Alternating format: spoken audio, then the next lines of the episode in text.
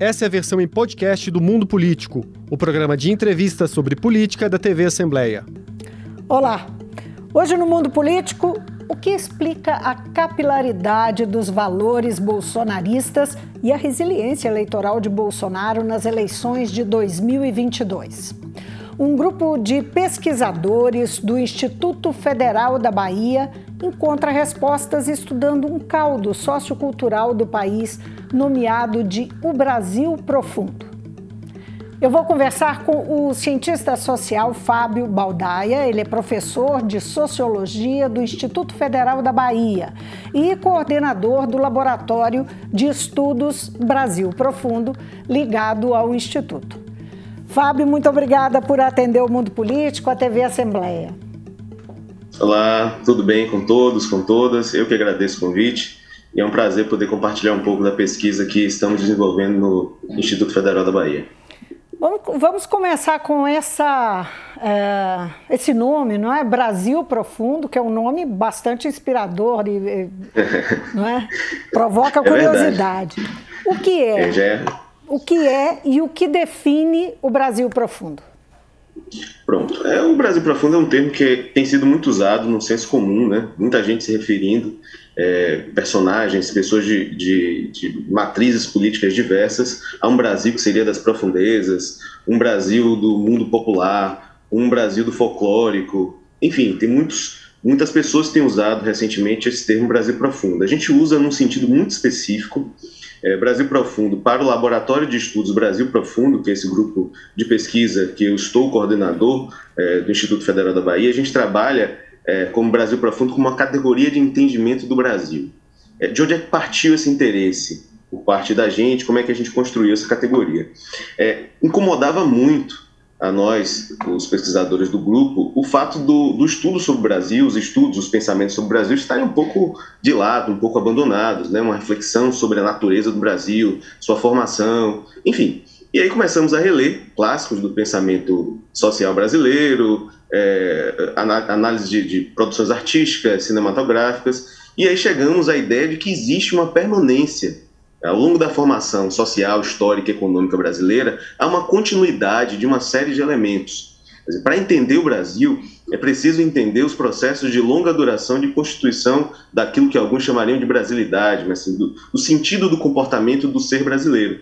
E aí nós cunhamos essa categoria é, Brasil Profundo, que é uma categoria em construção, em desenvolvimento, e uma categoria que trata especificamente de tendências de longa duração do Brasil que não estão necessariamente num grupo, numa classe ou numa região, mas atravessam o Brasil de norte a sul, portanto, são características da formação social, histórica econômica brasileira que se expressam no comportamento das pessoas.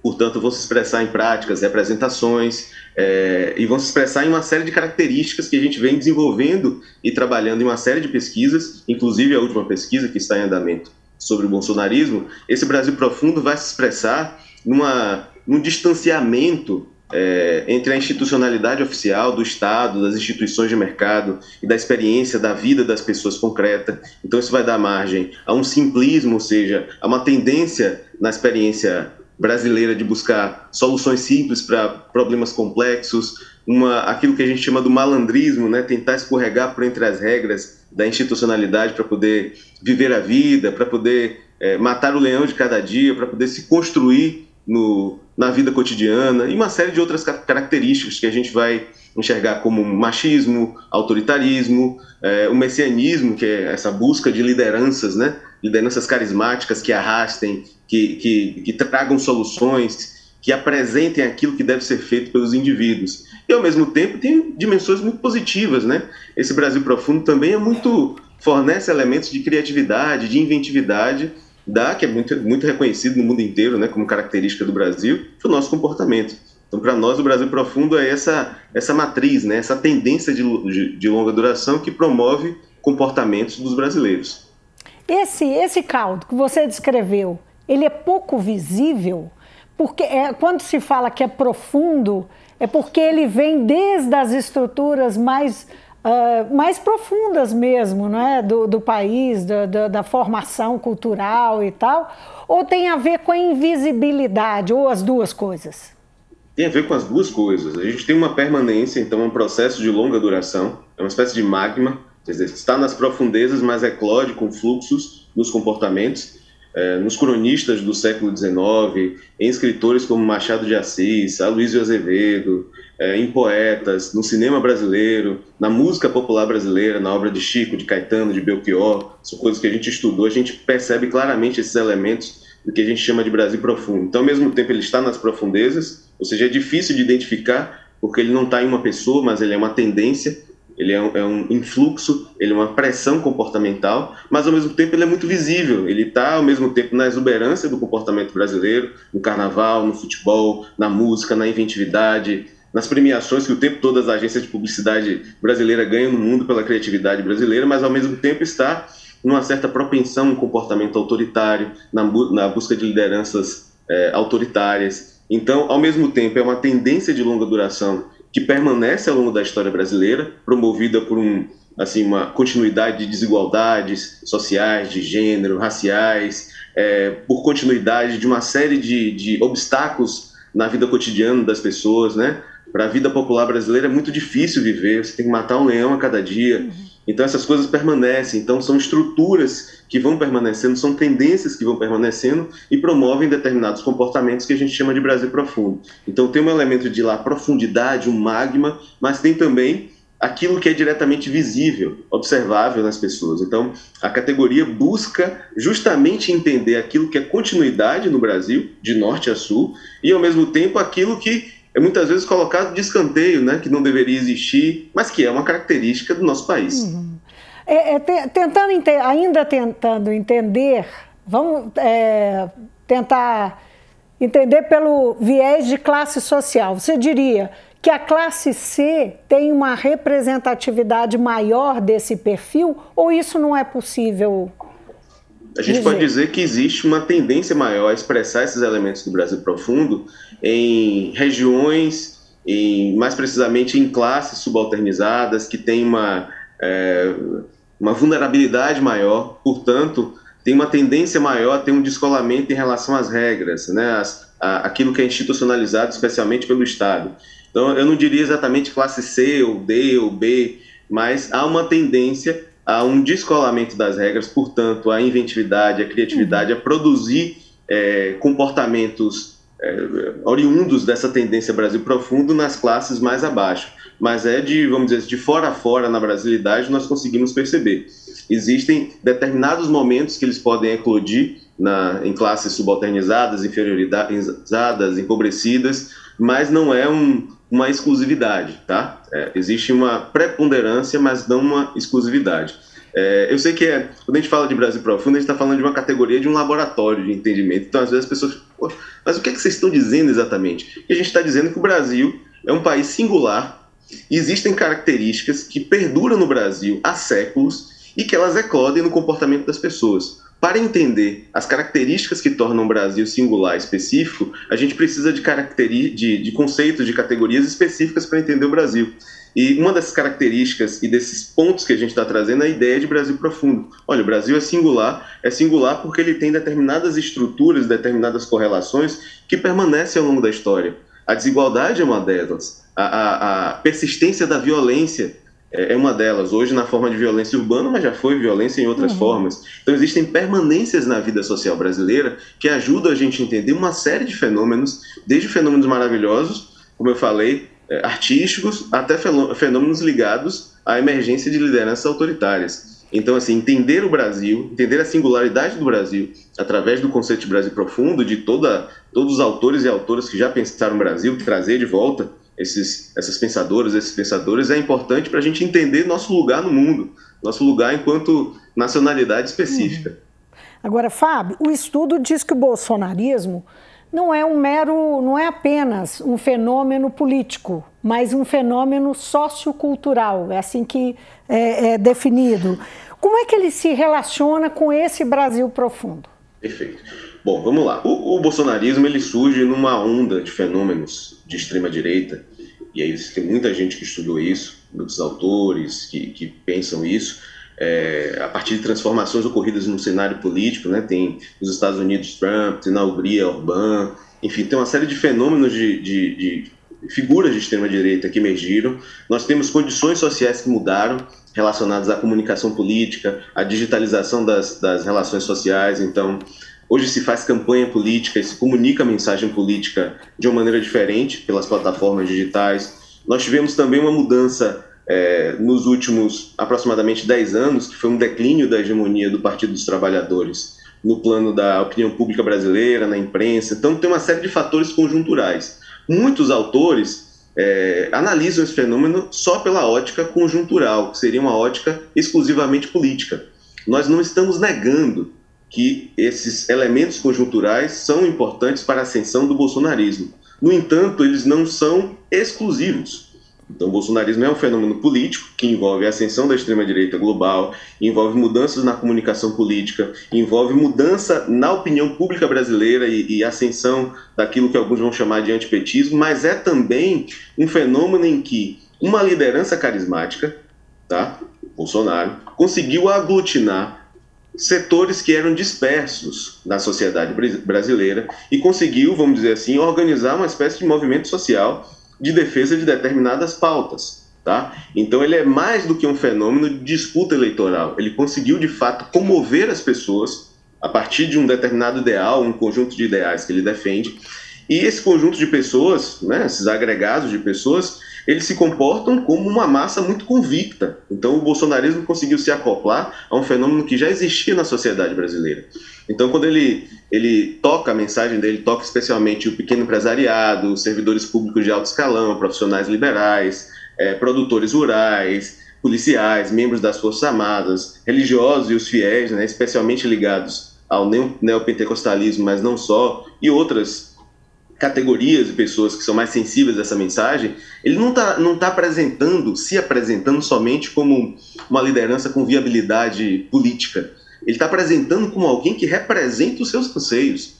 Então ele não é só uma liderança política, ele é um fenômeno sociocultural. Então ele está entranhado, ele conseguiu se entranhar e conseguiu uma interlocução com essas dinâmicas muito orgânicas da sociedade brasileira. É por isso que, apesar da, do, da pandemia, do, número de mortos na pandemia no Brasil, apesar de, de denúncias de corrupção, apesar de uma série de questões que no caso de outro governante, desgastaria imensamente sua credibilidade, sua popularidade, essa é a hipótese que a gente está trabalhando e tem se mostrado uhum. verdadeira, ele demonstra uma resiliência, ele se mantém porque não é só um fenômeno da conjuntura, é um fenômeno que conseguiu, de fato, dialogar com segmentos da sociedade brasileira.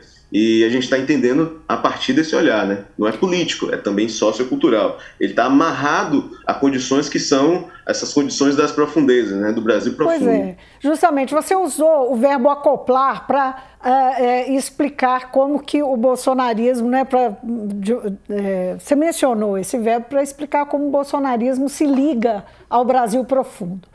Nós podemos dizer que é, há um enraizamento do bolsonarismo nesse Brasil profundo, é, é, porque cientistas políticos têm rejeitado alguns com os quais eu conversei, essa ideia do enraizamento, falam mais em capilaridade.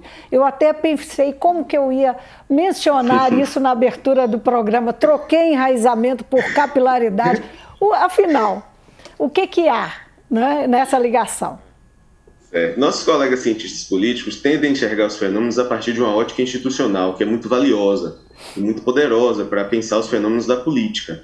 É, mas muitas vezes a gente perde de vista que os fenômenos da política também transbordam a vida institucional, transbordam a capilaridade relacionada a voto, ao controle de parlamentos, prefeituras, distribuição de verbas, etc.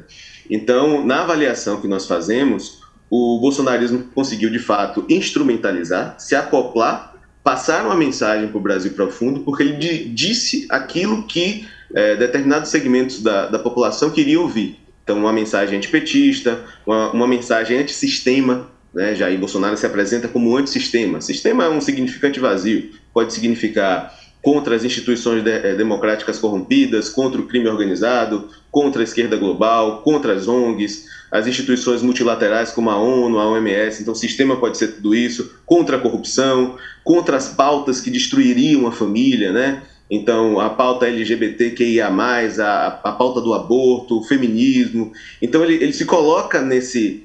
A, a partir dessa pauta, consegue interlocução com segmentos muito organizados da sociedade brasileira. As igrejas evangélicas, por exemplo, são extremamente organizadas, então ele tem uma entrada excepcional nesses setores que dá capilaridade, e aí é perfeito esse termo, mas ao mesmo tempo, à medida que o bolsonarismo fique no poder e tenha hegemonia, e controle ainda uma máquina de, de propaganda e de, de, disseminação de informação em meios digitais, Telegram, WhatsApp, é, enfim, as, as, ferramentas todas, é, ele vai conseguindo passar de uma condição de capilaridade, mera capilaridade, para de fato se acoplar e permanecer e se aprofundar. Tá? Agora vamos lembrar que o Brasil profundo é maior que o bolsonarismo. O Brasil profundo já existia antes e vai continuar existindo depois, porque Você... é uma singularidade nacional. Hum. Vocês rejeitam a ideia de que é, é, de é, categorizar o brasileiro como conservador, como Sim. não é que isso é mero Brasil profundo é conservadorismo. Por quê? Olha, a, a, ideia de conservadorismo em política trata de, de, conservação de instituições, de valores, de hábitos, ou seja, de permanência de determinadas estruturas, né? É, tem um sentido muito claro, assim, em termos de posicionamento político. Afirmar que o brasileiro é conservador é afirmar que o brasileiro tem um alinhamento ideológico que na vida cotidiana não se observa. Não se observa nas fontes, não se observa nas produções em geral. A gente pode dizer que existem determinados elementos do comportamento brasileiro que podem ser instrumentalizados como pensamentos, como comportamentos e pensamentos conservadores. Assim, dizer que o Brasil profundo é conservador nos parece um equívoco. Vou dar um exemplo: a família, que é uma pauta que está em questão no, no, horário eleitoral, os candidatos estão se atendo à discussão sobre a família, enfim. É, para o brasileiro, a maior parte dos brasileiros tem uma renda muito baixa, muita dificuldade para viver, é, informalidade. A família é, é, é uma estrutura, é um elemento importante na vida social, menos por uma visão conservadora e mais por uma visão de necessidade, uma visão muito prática. A família é um, um, um locus de estabilidade. Numa vida tão instável, mercado informal, risco de desemprego, risco de violência urbana, uma série de riscos que rondam, ultimamente, o risco de Covid, de morte por um vírus que aparece do nada. A, a família aparece como uma, uma reserva, alguma reserva de segurança.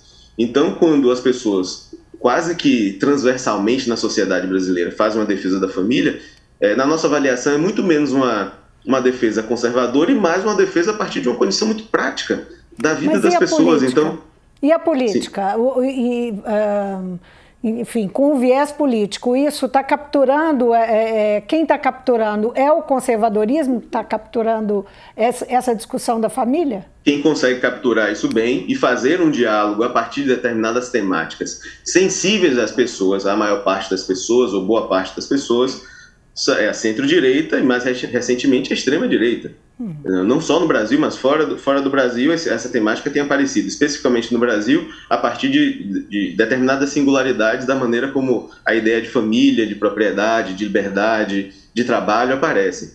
Então a esquerda tem tido dificuldade em estabelecer uma interlocução, um diálogo com esses, com esses temas e com esses atores. E as, as lideranças de direita que emergiram nos últimos tempos tem conseguido dialogar, inclusive porque tem articulações políticas para entrada em determinados ambientes em que esses temas são é, importantes, forças armadas, polícias, é, instituições religiosas e etc. Então a, a, direita tem trabalhado melhor com esse tema. Isso não quer dizer que seja uma exclusividade dela o uso desses temas ou o aumento de popularidade a partir desses temas. Tá? Não é uma exclusividade, mas a direita tem operado melhor. Por que a esquerda é, opera com dificuldade, com às vezes até deixando essa pauta um pouco de lado? Aí quando chega em época de eleição, costuma ser surpreendida, não é, por essa discussão. Surpreendido e muitas vezes quando apresenta a pauta parece como se fosse uma coisa é, não verdadeira, porque o tema não foi levantado, não conseguiu de alguma maneira é, comover as pessoas, tocar os corações e mentes. Olha, a pauta clássica da esquerda é uma pauta de classe, é uma pauta econômica. É, não é uma pauta que passe por valores, aquilo que se costuma chamar nos últimos tempos de pauta de costumes. Isso não é uma pauta central na esquerda clássica.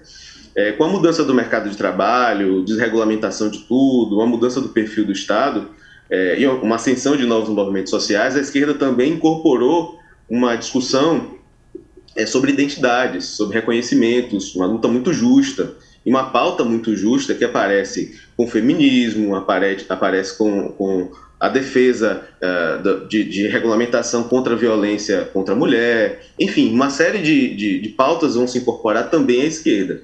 Essas pautas e, e os indivíduos que defendem os movimentos é, têm tido dificuldade em conversar e, e, apresentar essas pautas como pautas de todos e não pautas de determinados grupos específicos.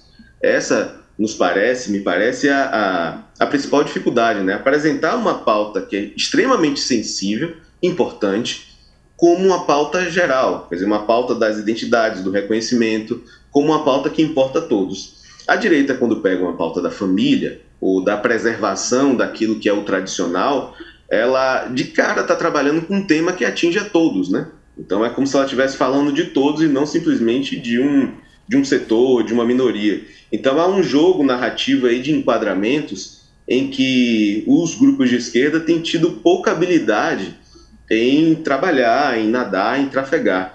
E construir um, uma peça publicitária apenas, uma propaganda em época de eleição, é muito pouco. É preciso que você, de fato, demonstre que você tem uma visão do tema e que a visão daquele tema não é prejudicial à sociedade.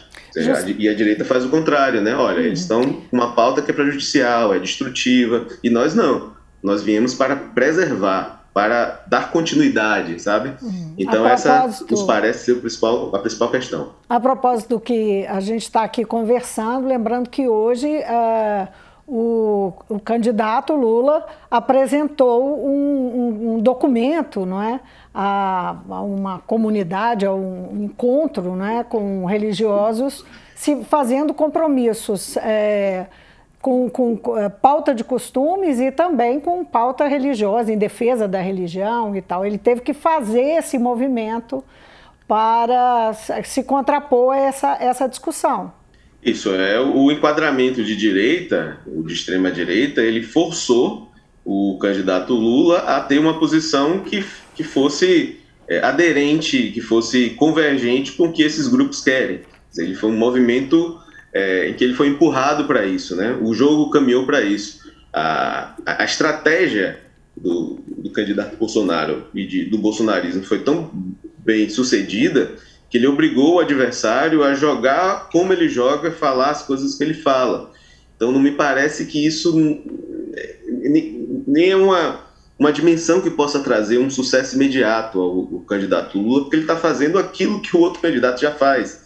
Eu não, não, sei se. E ao mesmo tempo, se ele não fizer, vai ser pior. Ele está numa. É quase um jogo de xadrez, né? Que ele está numa situação muito complicada, porque a campanha eleitoral não se faz mais em 60 dias, né? Os candidatos constroem sua imagem, divulgam, difundem pela opinião pública, se articulam com os atores, se, se capilarizam ao longo de três, quatro anos, né? Uhum. Então, como o candidato não fez isso ao longo de, de, de, todo o período, né?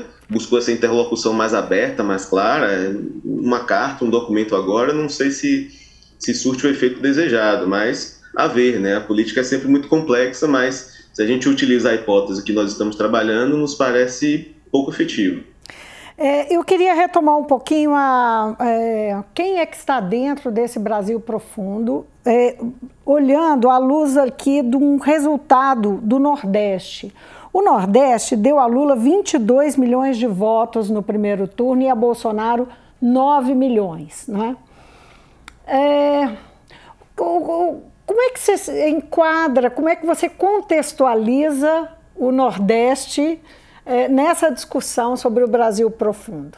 Esse é um, um, ponto, né? Sempre que a gente, a gente tem feito participações em alguns veículos, sempre pergunto sobre o Nordeste, especialmente porque somos um grupo da Bahia, é, e além da experiência acadêmica, de pesquisa, somos é, locais do Nordeste, enfim. Primeira coisa a apontar é que muitas vezes as análises sobre o Nordeste são análises essencializadas, como se o voto do Nordeste, somente o voto do Nordeste, devesse ser explicado e os votos das outras regiões de outras cidades não devesse ser explicado, né? O Lula teve uma dianteira gigantesca no Nordeste, uhum. mas ele ganhou em Porto Alegre e ganhou em São Paulo e, e perdeu em Maceió.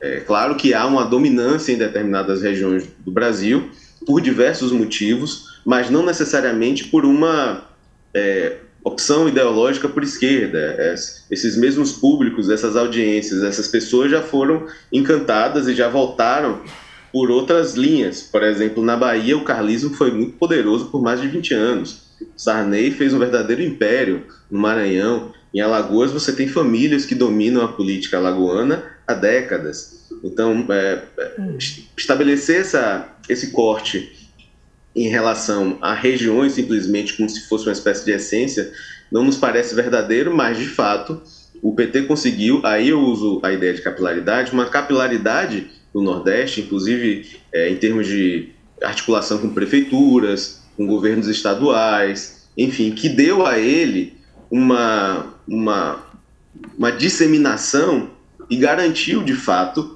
uma, uma eleição robusta, né? uma, uma dianteira eleitoral uhum. robusta, mas mais por articulação política e mais por conjuntura do que uma tendência propriamente dita desse eleitor do Nordeste para um lado ou outro. Vamos lembrar que lá atrás, nos anos, fim dos anos 80 para os 90, uh, o primeiro estado em que o PT ganhou uma eleição foi o Rio Grande do Sul, né? Então, assim, é, essas conjunturas políticas, elas flutuam muito e buscar uma explicação em características regionais, assim como se fosse uma essência do Nordeste ou de outras regiões, não nos parece o mais, o mais preciso, inclusive porque esse mapa vai mudando. Se a gente pega o resultado da eleição de 2006, é quando você vê o, o, o PT se, é, se fixando com mais força no Nordeste, mas antes disso, você tinha um PT com muita força nas, nas capitais, nas capitais do Sudeste, no Rio Grande do Sul, né, com força ainda com a teologia da libertação, com sindicatos. Então, assim, a estruturação dos partidos mudou e também o efeito na sociedade mudou. Então, é, nesse caso específico aí, é muito menos é, a ocorrência no Nordeste, muito mais conjuntural do que propriamente isso que está permanecendo. Né? Não é exatamente isso. Porque, inclusive, do resultado de 2018 para o resultado de 2022, nós já temos uma diferença no perfil. Então, o bolsonarismo está gradativamente migrando das capitais para cidades pequenas e médias. É, tem estado que ele foi vitorioso, que ele não, não foi mais. A cidade de São Paulo ele foi vitorioso, dessa vez ele não está sendo. Então, nos parece que há uma tendência de interiorização do, do bolsonarismo. Então, essas coisas flutuam. E a gente pode falar em perda de hegemonia do PT, enfim, das, das esquerdas, é, frente ao bolsonarismo? Na, na, nossa avaliação, o PT já perdeu a hegemonia é, da, da opinião pública, é, assim, brasileira, assim, produzir fatos, de produzir interpretações, produzir enquadramentos há muito tempo. Uhum. É, desde que, o, que o, o, antipetismo se tornou a principal força política do Brasil e o modo de gerir o, o presidencialismo de coalizão no Brasil por parte do PT, a crise econômica, tudo isso degradou a, assim, a percepção do PT como o partido que devesse ficar no governo, e a partir do impeachment de Dilma você tem um declínio grande dessa uhum. hegemonia que já foi muito grande. O segundo mandato de Lula é uma, uma hegemonia sem tamanho, né? E isso foi degradando e abriu espaço para o bolsonarismo, certo? Uh, o que nós estamos assistindo hoje é uma disputa entre um bolsonarismo muito musculoso, muito espalhado, capilarizado, um petismo na faixa do que ele sempre teve, 30%, 35%, e uma grande frente em torno do petismo anti-bolsonarista. Então nós temos um, um, bolsonarismo poderoso e um anti-bolsonarismo em disputa. Então esse segundo turno é basicamente isso, né? Uma, é. um choque entre dois grandes blocos, né? Você um bloco bolsonarista e um bloco anti-bolsonarista. Dentro desse bloco bolsonarista tem o petismo, mas o bloco anti-bolsonarista é maior do que o petismo. Fábio, você mencionou entre as características né, é, do, uh, enfim, dessa cultura do Brasil profundo, um, uh, um, uma tendência ao autoritarismo, a, a, a, apoiar o autoritarismo. E nessa discussão, é, que se, nesse embate que há nesse momento, há a discussão sobre a proteção à democracia. Né? Quem está em torno do PT e de Lula e, é, faz uma defesa, faz em nome da defesa da democracia. A democracia tem pouco apelo com o Brasil profundo, você diria? Sim, as pesquisas feitas pelos institutos, é, sempre que se pergunta sobre a democracia, sobre a importância da democracia, se apoia a democracia, se opta por democracia, ou saúde, ou educação, ou crescimento econômico, dizer, sempre pouco mais de 50% das pessoas tendem a ter uma, assim, uma, um apego à democracia. É, não existe uma cultura democrática ainda amplamente difusa no Brasil. É, para a vida concreta das pessoas, para a experiência de vida do dia a dia das pessoas, é muito mais importante você ter acesso às coisas básicas, saúde, educação, segurança, é, de tal modo que, é, como eu falei, essa cultura democrática, ela não é exatamente uma cultura pulsante no Brasil profundo. Então há uma tendência ao autoritarismo, sim, há uma busca de, muitas vezes, de uma liderança carismática que possa fazer esse trabalho de transição de um modelo, de uma situação para outra. Há uma certa pouco apego à institucionalidade, à legalidade dos processos. A ideia mesmo de bandido bom a bandido morto é um apego à não institucionalidade, à legalidade dos processos, do processo judicial, você tem que encaminhar um, um procedimento policial, uma investigação, tudo que envolve as estruturas do Estado democrático de direito, as democracias liberais, tudo parece muito exótico na vida popular brasileira. Tudo parece muito estranho, muito afastado, muito afetado, muito tudo muito artificial certo? Então, quando aparece um, uma figura, uma liderança, um político que diga, olha, isso aí são artifícios para te enganar, a gente tem que procurar a solução simples, né? É o simplismo. E a gente tem que procurar a solução que passe por mim, que sou a pessoa, o Messias, a ideia do messianismo, que vai conseguir quebrar essas estruturas que são mentirosas. Então, não há exatamente uma cultura política entranhada no Brasil. Esse é um processo de muitas décadas, um trabalho de muitas décadas, é, que envolve é, é, imprensa, envolve escola, envolve uma série de instituições para que as pessoas percebam é, e, e, ajudem a construir um ideal de democracia, de participação. Uhum. Hoje não parece que isso é uma coisa, um, um, pilar importante. As pessoas trocariam por outra coisa. Até relacionar saúde, educação, segurança e pão na mesa com democracia. Né? Exatamente. E, e, aí você tem a, colocar a, a, a, disputa eleitoral em 2022 em termos de democracia e antidemocracia pode funcionar para determinados segmentos mais escolarizados, determinados segmentos é, que moram nas regiões mais centrais das grandes cidades, é, mais distantes da precariedade material. Mas quem vive na precariedade material, nas periferias, quem tem problemas cotidianos muito urgentes para resolver, como saúde, educação, violência urbana, a discussão sobre democracia e antidemocracia parece muito abstrata. É, o ideal, se fosse para colocar nesses termos, é que você apresentasse a, a discussão sobre democracia e antidemocracia em torno de todo um sistema que produz bem-estar para as pessoas ou não, segurança na vida das pessoas ou não. É, isso é apresentado no debate político de uma maneira extremamente abstrata. E esse debate político de, de maneira extremamente abstrata, ele parece falso, artificial para o Brasil profundo, que tem uma tendência ao anti-intelectualismo, né? Considerar que essas construções hipercomplexas e elaboradas parecem construções só para enganar. São construções dos políticos, são construções da, do, do, aparelho de justiça, são construções desses pesquisadores aí, sabe? Desses advogados. Parece tudo muito, muito embolado, muito complexo demais ao invés de uma coisa direta e simples. Fábio Baldaia, foi um prazer falar com você. Muito obrigada por atender o Mundo Político, a TV Assembleia. Eu que agradeço. É uma satisfação poder falar desse, desse, desse trabalho que a gente está fazendo, desenvolver o, a categoria Brasil Profundo, é, explicar um pouco mais, né, uma categoria em desenvolvimento e demonstrar é, para vocês o esforço que a gente está fazendo aqui na Bahia de reentender o Brasil. Né? A gente precisa redescobrir o Brasil. Para construir um, um país, a gente precisa entender o local e as pessoas com que a gente convive. Obrigado. A Bahia costuma nos trazer sempre boas notícias. Obrigada. Obrigado. Eu conversei com o cientista social Fábio Baldaia. Ele é professor de sociologia do Instituto Federal da Bahia e coordenador do Laboratório de Estudos Brasil Profundo, ligado ao Instituto. Nós falamos sobre a frente de pesquisa do laboratório, que se dedicou a entender como o bolsonarismo tem conseguido dialogar com novas camadas populares e o Brasil profundo do interior do país de forma mais eficiente até do que a esquerda. Além de Baldaia, o trabalho envolve os pesquisadores Tiago Medeiros Araújo, Simval Silva de Araújo e Rodrigo Ornelas. Fico por aqui, obrigada pela companhia, até amanhã. O Mundo Político é uma realização da TV Assembleia de Minas Gerais. Nesta edição, a apresentação foi de Vivian Menezes, a produção é de Tayana Máximo, a edição de áudio é de Tarcísio Duarte e a direção é de Alevi Ferreira. Acompanhe a cobertura especial da TV Assembleia de Minas sobre as eleições. Para assistir a todos os conteúdos, acesse almg.gov.br barra eleições 2022. TV Assembleia, eleições com todas as vozes.